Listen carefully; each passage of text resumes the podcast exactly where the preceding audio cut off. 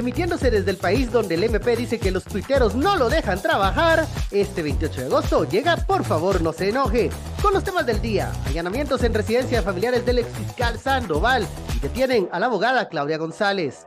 La culpa es del TREP, señala la UNE. La ex candidata que daba la cara lleva ya una semana sin apariciones públicas. Y comunicado de expresidentes de España y América respalda elección de Bernardo Arevalo. Todo esto te lo contamos, pero por favor, no se enoje. No se enoje, se quedó. Se, quedó ahí a la mitad. ¿Qué que me mandaron a decir? Que te mandó a decir la fiscal. Ya. Ven, por favor, no se enojen, no está en la lista, pero ya va a llegar. Sí, ya estoy, ya estoy, ya estoy haciendo puntos, pronto, pronto. ¿Qué tal, Kike? ¿Cómo estás? Buenas tardes, Mr. Benquechín y a todos nuestros oyentes y, videntes, dijo aquel. Y, todas las personas que nos escuchan, NetCenter, eh, encargados, al personal del MP que es aficionado a, este, a, esta, estos espacios noticiosos y de análisis y de comentarios, pues también le damos un saludo. Tuvimos en, números, ven, eh, o sea, gente que nos ve en vivo es una cosa, gente que nos ve por, expliquémosle por todos los ah. lados donde nos pueden ver, o nos pueden ver en podcast, o pues escuchar en podcast, contarles ahí la lista de... Comencemos, comencemos. Eh, nos pueden ver de 12 a 12 y media, de lunes a viernes, en la Red TV y también en todas nuestras redes sociales, tanto en las de Por favor no se enoje, El Bencho y Quique Godoy. También hay repetición en la Red TV de martes a viernes a las 7 o 7 de la noche, ajá, 19 horas. Y los lunes a las 6 y media. Y también, si usted es aficionado al podcast, nos puedes encontrar en todas las plataformas, Spotify, Apple Podcast y Google Podcast. También ahí estamos. Somos como la jonjolí en todos los moles. Estamos, aparecemos. Así que nos pueden seguir. Eh, comenzamos la semana, la semana iba a comenzar despacio, lento, tranquilo. No, comenzó con noticia. A la medianoche, el Net Center informó que iba a haber una orden 66, eh, más detenciones y allanamientos.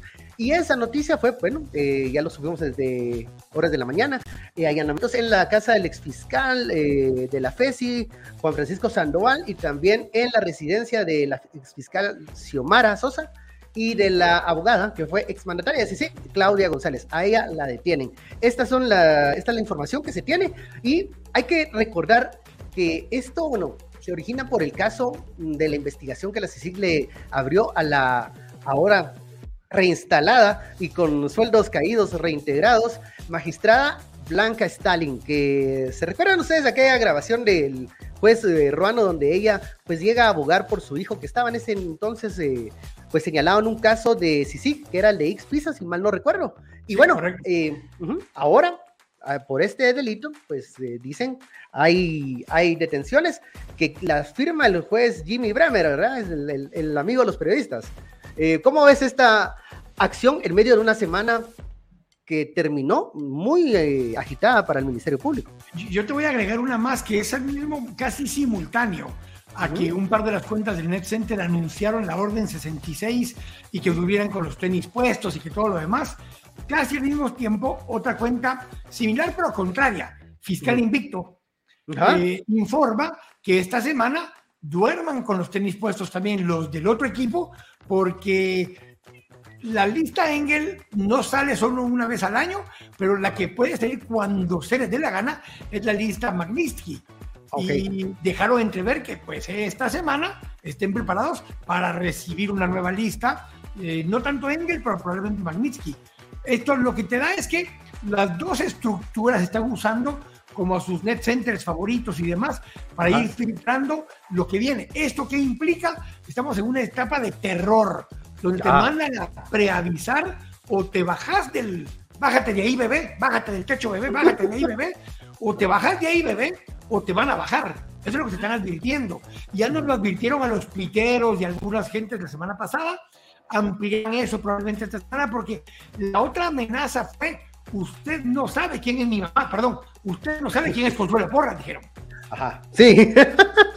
y recordando, hablando del amparo, de este amparo que presenta eh, la fiscal general y para en nombre también del Cintia Monterroso y de Curuchiche, eh, bueno, el pleno magistrado tenía eh, agendado conocerlo hoy, lunes.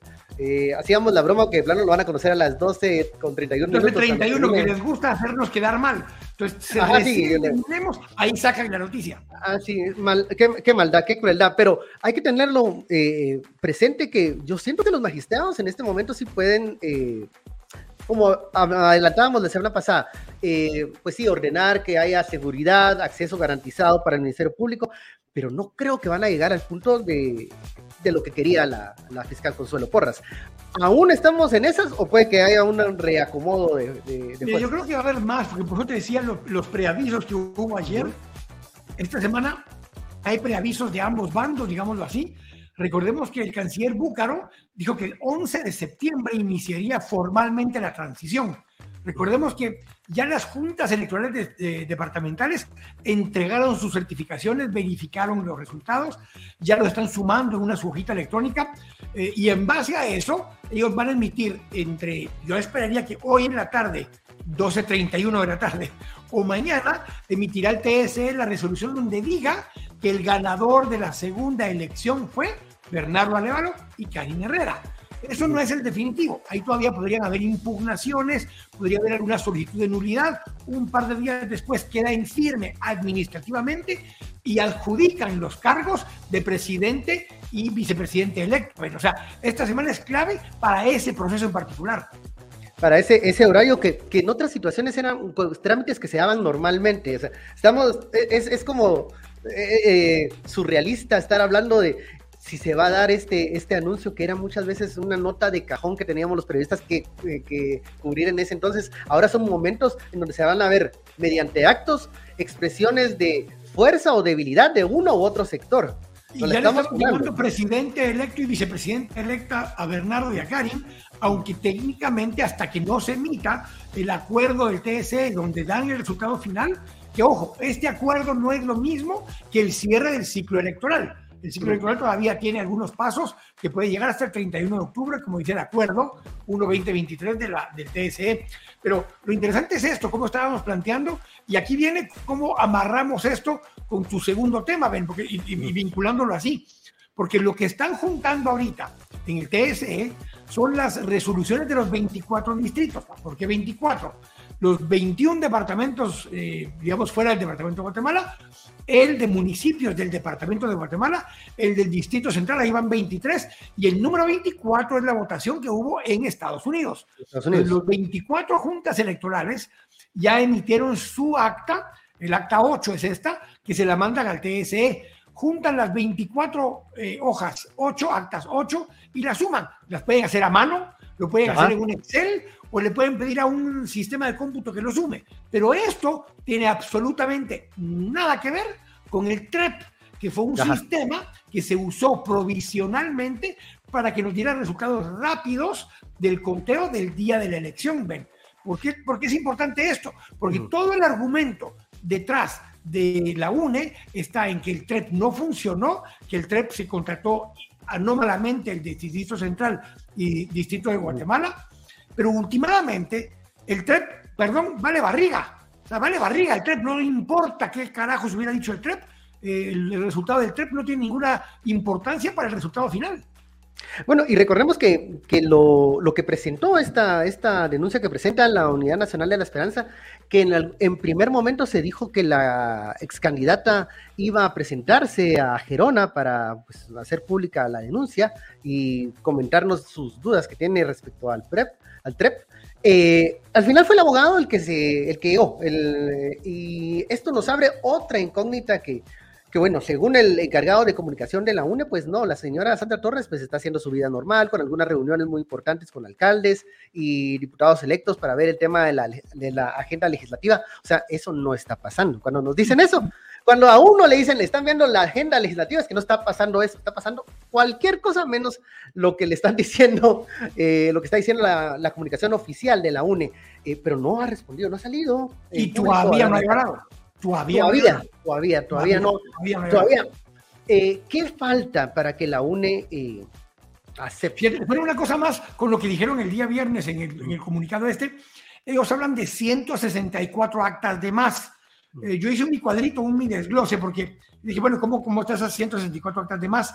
Tienes tres temas distintos. Uno, que en la elección pasada hubo 164 mesas electorales o juntas receptoras de votos que no llevaron a cabo elección en ninguna de las cinco papeletas. Eso suma 840 actas en total que no estaban en la elección pasada. ¿Por qué? Porque como en esos cinco municipios no hubo elección, simplemente no hubo tabulación de actas. Y en el sistema siempre quedó pendiente, por eso nunca llegó a 100% de las actas eh, sumadas, porque esas 840 actas nunca se llegaron a sumar. En esta ocasión, eh, las mesas en total son 24.585. Son 24.585 mesas que en la primera vuelta hubiera sido multiplicado por 5, te daba el total de actas, restando en las 840, te daba las que realmente se usaron la elección de primera vuelta. En esta ocasión son 24.585 más 164 actas de alcaldía de las cinco municipalidades que sí llevaron a cabo elección. Entonces ellos también en su, en su comunicado decían que habían 164 actas de más, como que si eso hubiera hecho un millón de votos de diferencia. Pero va, tenían la duda, tenían la duda. Ah, y las 164 actas de más están firmadas por quién? Por el fiscal de la UNE. ¿Por qué? Porque allí estuvieron ellos y de hecho en las cinco papeletas esas, en cuatro de esas actas, ganábamos y en una ganó la UNE. Esas son las 164 actas que hay de más. Entonces, ni para sumar sirven los, sirven los muchachos que están ahí de lo de la UNE, tratando de cuadrar dónde estuvo el hueveo, dicen ellos, pero pues no cuadra. Bueno, si le preguntamos a la UNE dónde estuvo el robo, mm, nos, deberían de dar información, pero de otras cosas, de otros casos. Eh, damos un saludo a las personas que nos han mandado mensajes. Porque no les informan los vales que estaban repartiendo, que eso sí, son electorales. Ajá, dice, que fue, dice que fueron personas ajenas al partido, que le dieron con el logo este, este regalo en especie, dicen ellos. Ahora, no queremos, ajeno, dijo queremos mandar un saludo a Walter Hernández, que nos mira desde Italia, eh, desde México a Jorge Mario Espinosa, desde Panamá a Elvin Castañeda, desde, bueno, Ángel Kel, que nos Misco. desde Misco. Está tan lejos por el tráfico. De la tierra de los campeones. Ajá, que Misco está un poquito, ya se siente como otro país, eso ya, cuando uno sale de, de, mañana por tanto carro. Bueno, eh, mensaje, finalicemos lo de, lo de la UNE con el tema de, bueno, ya explicamos lo del TREP, pero no se explica aún lo de la aparición de la candidata de, Sandra Torres. Lo único que hemos visto de Sandra Torres en estos momentos ha sido algunos pronunciamientos, imagino yo, que el equipo de ella, de eh, sus redes oficiales. Eh, sí, vimos cómo ahora esta cuenta de Sandra Torres tiene candado, así que ya no, ya no puedes seguir así, tan por así, ya te tienes que ganar el, permiso. Y eh, salió una pues, no, no, sin duda, no, no, no quiero darle una publicación del Heraldo que me pareció algo así como, ella la posteó, un poco fumada, entonces, ¿qué está pasando en la cabeza el Heraldo, de hecho, el mismo Heraldo sacó una aclaración diciendo que era falsa. Sí, pero él, ella la posteó. Es, que lo, lo, lo, que me parecía como, ¿será que no le dijeron a ella o ya de mala fe? Está, pues... Vos, ya me, ya me siento, ya me siento como aquellos chavos que están narrando los partidos de fútbol y cuando de pronto no está pasando nada, se ponen, le mandamos saludos a Carlos Javier que está en Brooklyn, a don Emilio Córdoba que está en Cobán y a don Alfredo Paz que nos escribe desde Petén, pues porque no tienen nada más que decir en el partido y se tienen que entretener en algo.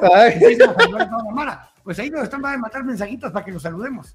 Ya, sí, no, después, después nos dicen que nosotros no leemos los mensajes y todo eso, pero bueno, em, yo ya después de todo esto... el tema este de la UNE a ver, el abogado este que salió me pareció muy extraño que el argumento fuera lo del TREP. Bueno, vino el, el TSE y sacó una comunicación explicando cómo funciona el TREP. si alguien tiene alguna duda, miren, si usted se mete a la página del TREP, que se llama trep.gt, y, lo, y, y, ve los resultados, lo primero que dice este arriba son tres cosas. Uno es provisional.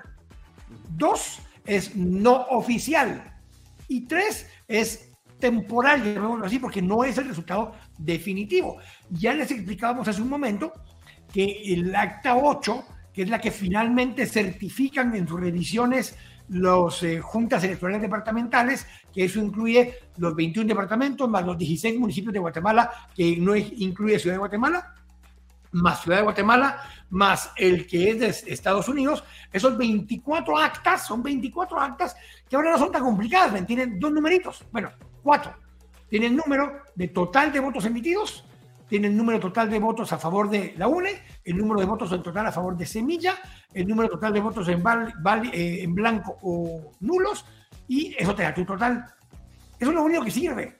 Lo único que sirve son esas ocho actas, número ocho, que nos dan el resultado final, que es la que sale en el acta. Eso es lo que está funcionando. Entonces, el, el TREP, de verdad, no entiendo cómo alguien, razonablemente algún tipo de, de conocimiento de información legal de cómo funciona el sistema electoral, se pone a alegar con respecto al TREP en este momento. No, no tiene sentido. Entonces, parte de lo que no tiene lógica de lo que se plantea en este, en este reclamo, en este comunicado de la, de la UNE, es que lo que están argumentando son dos cosas. Uno, que el TREP, ¿cómo así que a los cinco minutos ya habían datos? Les voy a explicar. En el este de Estados Unidos, la elección terminó dos horas antes que en Guatemala, por el horario.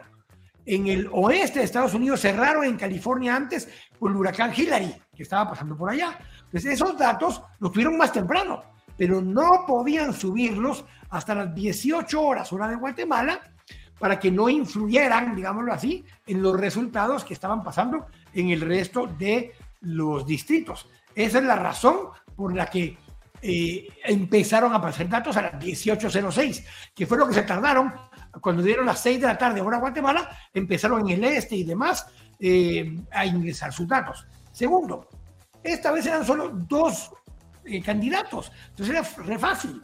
Yo sé gente que estuvo ahí y que a las seis y cuarto ya habían terminado el acta, ya habían resuelto todo, porque habían contado los votos que no se habían usado, y habían contado los votos que sí se dieron y habían sumado eh, los votos para los dos candidatos, más el voto en blanco, más el voto eh, eh, nulo. Entonces eso lo hicieron en 10, 15 minutos. Entonces entre 6 y cuarto y 6 y media empezaron a entrar muchos de las áreas urbanas que ya tenían hecha el acta. Ya dejamos entrar otra vez a Ben. Yo creí que ya lo habían capturado, pero no. yo, yo, estoy como, yo estoy como el fiscal de la UNE. no escuché tu explicación del TREP, no la entendí, pero me opongo a ella. ahí estuvo el robo. En los dos minutos que me, desconecté, ahí, ahí me cambiaron dos millones de. Fue el apagón, fue el apagón. El apagón fue. El apagón, no. Y ahí estuvo, el dilema. pero justamente. Aún estamos acá, aún estamos acá. No, no, nos, han, no nos han detenido. Eh, información que está llegando en este momento, que mm, el juez Jimmy Bremer eh, le acaba de informar a la abogada Claudia González que no la va a poder atender eh, porque tiene la agenda muy llena hoy. Entonces que pase al, lugar para, este, me imagino que Mariscal Zavala, no sé a dónde la van a, recluir, eh, porque no puede atenderla en este momento. La abogada acaba de, muy enfáticamente, dice que ella es en este momento una privada de libertad y que el juez la tiene que atender sí o sí hoy. Eh, estamos viendo estos casos que en algunos momentos se habla de como que están tratando de atrasar procesos para tenerlos ahí en, prisión preventiva, en algunos casos en cárcel, como se acuerdan, la, la exfiscal eh, La Parra también, en algunos casos también para el periodista José Rubén Zamora. Bueno, eso es lo que está pasando en la torre de tribunales en estos momentos, no va a haber audiencia, no la va, no le, no le va a recibir el juez, solo enviaron ahí a un representante de, del OJ y eh, esa es la molestia que acaba de expresar Lo es que ya llevamos, a ver, llevamos una semana que se ajusta de dos cosas. Que todavía no dice nada doña Sandra, formalmente, excepto que dijo que no estaba llorando hace una semana. Y eh, sí, podrían haber hecho estas cosas estos señores de la FESI, pero don Cruchiche, el jueves antes de la elección, dijo, anunció, previno que entre lunes y martes de la semana pasada habían órdenes de captura contra gente de semilla y en particular que habrían dos solicitudes de antijuicio como mínimo, una contra Bernardo Arevalo y otra contra Samuel Pérez, que por cierto ayer estuvo de cumpleaños y andaba como que celebrando un poquito de más, dijeron los muchachos. Cuentan, la, cuenta la leyenda. ¿Será cierto? No, estamos esperando. Que saber porque por ahí andaban en ese edificio. Pero hay que, que, confirme él si era o no era, ¿verdad? A ver que ustedes sabrán. Bueno, 31 em, años, ¿verdad? Que por favor no se enoje, dijo. Por favor no se enoje, por favor no se enoje y mejor tome en casa, ya no, no, no, no salga. Bueno, y em, en que estábamos, que me recordé. Ahí los muchachos de producción nos pueden confirmar después si fue ahí o no fue ahí, si les mandaron alguna O que nos diga que nos mande el mensaje, ¿verdad? Mire, si fui yo, no fui yo, no tiene que aceptar, si no, no. ¿Qué está haciendo ese tipo de cosas? A ver, volviendo. No, están los, no están las solicitudes de antejuicio, entonces me, está fallando Curuchiche. Bueno. Eh, o dijo algo que no tenía asegurado. No. Roxana Muñoz, todavía vinculada con el tema, está preguntando que si la declaratoria del TSE depende de que acepte la UNI o no los resultados. No, no depende de eso. De hecho, es un procedimiento administrativo. Normalmente, entre 8 a 10 días posterior a la elección es cuando se certifican resultados, especialmente donde solo hay dos contendientes. No puede ser antes, porque hay cinco días mínimo que hay para impugnaciones, revisiones de escrutinios y todo lo que ya se hizo. Lo que va a suceder ahora, en cuanto se den los resultados finales, la UNE va a plantear dos cosas, seguramente. Una, va a plantear si se hizo una debida ejecutoria del amparo que ellos pidieron antes de la elección, que otra vez está íntimamente vinculado al TREP, que le vuelvo a repetir, vale barriga, o sea, importa un pepino qué pasó con el TREP o qué no pasó con el TREP, pero seguramente van a hacer eso. Y la segunda, van a, pedir nulidad de los resultados o van a apelar al TSE que no están de acuerdo con los resultados. Es irrelevante eso a que el TSE diga cuál es el resultado. Una vez termine el procedimiento administrativo, que es el que les acabamos de explicar, van a venir los amparos seguramente. no, muy seguramente. Y eh, pregunta a Vicky, dice, pregunta a Quique, si es necesario que Sandra Torres pues reconozca la derrota. Pero eso puede abrir un capítulo o no en el futuro político de la candidata para... Ya, mira, pues al día de hoy Donald Trump no ha aceptado que perdió la elección y de todos el presidente Biden, pues. Está.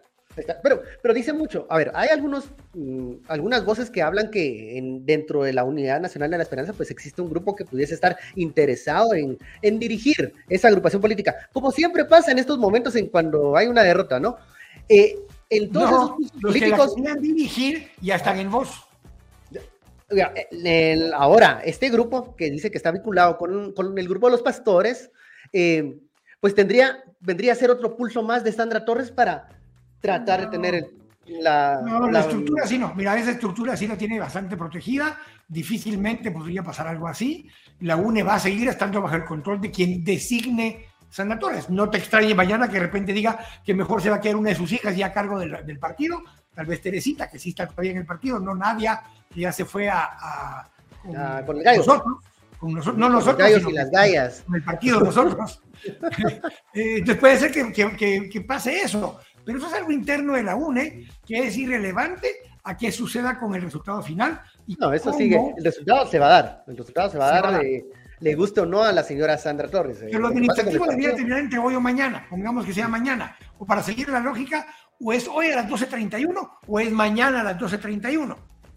Para que sea ¿Qué se va a estar dando junto a, esos, junto a esos tiempos? Es lo interesante. O sea, si vamos a tener ya estas, estos, estas solicitudes de antejuicio que tanto anunció Curuchiche eh, y que bien, que más parece un bluff porque no, no, no, no están, o, habló de más, no sé. No, y se, eh, pusieron a hacer otras acciones y a meter preso a otra gente y demás, pero este como que lo dejaron a un lado. Sí, eh, y siempre sigue generando presión alrededor del Tribunal Supremo Electoral con las solicitudes de antejuicio contra magistrados y las solicitudes de antejuicio presentadas también contra funcionarios como el registrador de, ciudadanos, que ojo, no es por el caso de Semilla, ¿verdad? Recordemos, ese es por el caso de... un caso es por, por Valdizón, el otro caso es por, eh, eh, ¿cómo se llama? Prosperidad Ciudadana, eh, y ahora estamos hablando de Claudia González, que es por casos vinculados a Juan Carlos Sandoval. O sea, ninguna de las acciones que han tomado en los últimos 8 o 10 días tienen que ver con el caso de Semilla particularmente. Ahora, sí, sí te pega en el tema de credibilidad institucional, la TSE, porque sus pecados tiene el TSE. O sea, de esos. Y eso es lo que están buscando. Están buscando ir socavando la imagen, uno de Semilla y dos, la imagen del TSE. Para que cuando se certifiquen los resultados, te van a decir, no, pues eso fue fraude, si igual han hecho todo lo demás. Vieron que hicieron mal en este caso, en este caso, en el otro. Pues tiene cierta lógica. Eh, a ver. Un amigo íntimo, un amigo íntimo de don Ricardo Méndez Ruiz, firma una carta de la que vamos a hablar ahora. Porque lo tiene de, la foto piñada ahí en su. no, de una cachetada así eh, eh, emocional. Hoy en la, hoy, no, solo para como referencia. Estoy hablando de Álvaro Uribe, el que no, que, no tranquilo, falla. le puede dar, le puede dar el chuqueque a falla si, si hablan de otra persona ahí. Eh, No, pues una, una segunda cachetada al ego ideológico de don, de don Ricardo Méndez, porque el, este foro de ideas, que es un grupo que aglutina a expresidentes de eh, América Latina y también de España y a otras figuras políticas muy, muy ligadas al, a la más conservadora, digámoslo así, de, de, del espectro ideológico latinoamericano y español. Eh, pues hoy sacan un comunicado en donde eh, respaldan eh, pues la victoria de Bernardo Arevalo, sobre todo por el tema de las medidas cautelares que dictó la Corte, la Comisión, perdón, Interamericana de Derechos Humanos. Leo textualmente porque hay una, hay una mira, que hay, un hay un párrafo en particular que hay que leer porque todo lo demás es wiri wiri. A ver, ¿tienes el párrafo ahí? Léelo, Quique. Sí, mira, pues dice en la última parte, ya después de los cuatro considerandos, dicen, el sistema democrático, y está en la página 2, perdón, perdón, perdón, en esa página 1 empieza, el sistema democrático implica así que la persona con mayor cantidad de votos asume el cargo de elección popular y reemplaza al partido gobernante bajo el principio de alternancia en el poder. Permaneceremos alertas y mantendremos nuestra voz vigilante para ayudar en el proceso de reconstitución democrática de Guatemala y el aseguramiento de su Estado constitucional de derecho. Y firman Mario Abdo de Paraguay, Oscar Arias de Costa Rica, José María Aznar de España, Nicolás Ardito Barleta de Panamá, Felipe Calderón de México, Rafael Ángel Calderón de Costa Rica. Está en orden alfabético, por cierto, para que no crean que... Para que no digan que... En orden alfabético de los apellidos. Está don Alfredo Cristiani, Laura Chinchilla, Iván Duque de Colombia, José María Figueres de Costa Rica, Vicente Fox de México, Federico Franco de Paraguay. No voy a leerlos todos, que nos da otra media hora de programa. Pero, están, los que, están, los que llevan en el corazón aquí los señores. Pero el último, el penúltimo, Álvaro Uribe de Colombia y Juan Carlos Guasmosí de Paraguay. Ahí en medio está Sebastián Piñera, Tuto Quiroga eh, y varios más. Pero el mensaje de fondo es, mira muchachos, la democracia se gana en las urnas. Y si alguien te venció, aunque sea alguien que te cae mal o que es opositor directo, la república se fortalece, olvídate de la democracia, la república se fortalece reconociendo quién ganó, quién perdió, entregando el poder y luchando en la siguiente elección por recuperarlo o del Congreso de la República donde tiene una mayoría relativa. Eso es lo que están diciendo estos señores. ¿Qué es lo que no están haciendo los muchos de los grupos eh, políticos que en este momento están adversando el resultado? No están revisando sus, su decálogo de ofrecimientos o de postulados o de ideas que están defendiendo o que están llevando a la población. Eh, si alguien como Álvaro Arzú, Escobar, el otro día tenía idea de que eso había que hacer, que no lo, que no lo entiendan otras personas, dice uno, ¿qué está pasando? Y leo otro pedacito que, que, le va a querer, que va a querer mucho doña, doña Connie. Eh, enmarcarlo ahí en su despacho. Dice, eh, aquí está, a través de un comunicado, el Grupo de aseguró estar en conocimiento de la persecución e intento de criminalización del Ministerio Público, esto es literal, y otros órganos del Estado guatemalteco que por la victoria del movimiento Semilla y que, como tú lo decías, que las instituciones del Estado deben estar siempre garantizando los derechos humanos, incluidos los políticos, ante la arremetida de la criminalidad organizada y coludiendo el poder. O sea, es bastante fuerte y claro, y, y creo que deberían de, todos los que están en la lista, todas y todas son chaires. Sí, no, eh, sí, el plano que la Internacional Socialista los, los convocó. Me imagino a Álvaro Uribe ahorita con, una camisa del Che Guevara. No, no pasa, está pasando. y no es que estemos moviendo el espectro ideológico hacia un lado o hacia el otro, es que es el, sentido común, y es el cómo se ganan y se pierden estos, eh, estas, estos juegos y reglas democráticas. Eh, y eso es lo que no está pasando, no están, no está, no están aceptando eso y están haciendo la agonía más difícil de, tragar. El sapo no sé si leer la, la respuesta de don Samuel Pérez, que ya mandó respuesta a don Samuel ah, Pérez. A ver, ¿dónde está? A ver, ¿dónde la tenés? A ver. Ahí está en Twitter, pero, dice. Ah, pero está, está la, Acabo de conversar con el señor Hugo Scholl, agente de seguridad privada, quien tuvo que enfrentar una situación que provoqué la noche del sábado le pedí disculpas personalmente y amablemente las aceptó y me expresó su comprensión. También conversé con la administración del edificio, quienes también recibieron las disculpas. La situación tiene una explicación racional que está de más aclarar en este momento, porque no hay excusa ni justificación para lo sucedido. También le pido una disculpa a las personas cercanas y especialmente al pueblo de Guatemala, pues no es una actitud digna de una persona que ocupa un cargo público. Es una situación de la cual me arrepiento y que me comprometo a que no vuelva a suceder. Bueno, ya salimos del misterio. Ya. Naciera él, hizo mal y reconoce que hizo mal. Ojo, aquí obviamente, y para el no se enojen de hoy, pues probablemente si no lo hubieran cachado, no se estuviera disculpando. Si nadie lo hubiera tomado en un video. Desde el hecho, es una frase que yo dije hace mucho tiempo, mientras no te cachen no hay clavo. Entonces, sí, lo bueno de reconocer a Samuel es que pidió disculpas. Lo malo es que obviamente pidió disculpas porque lo cacharon en un video. Eh, y lo malo es que el video? algo irregular que no debió haber hecho.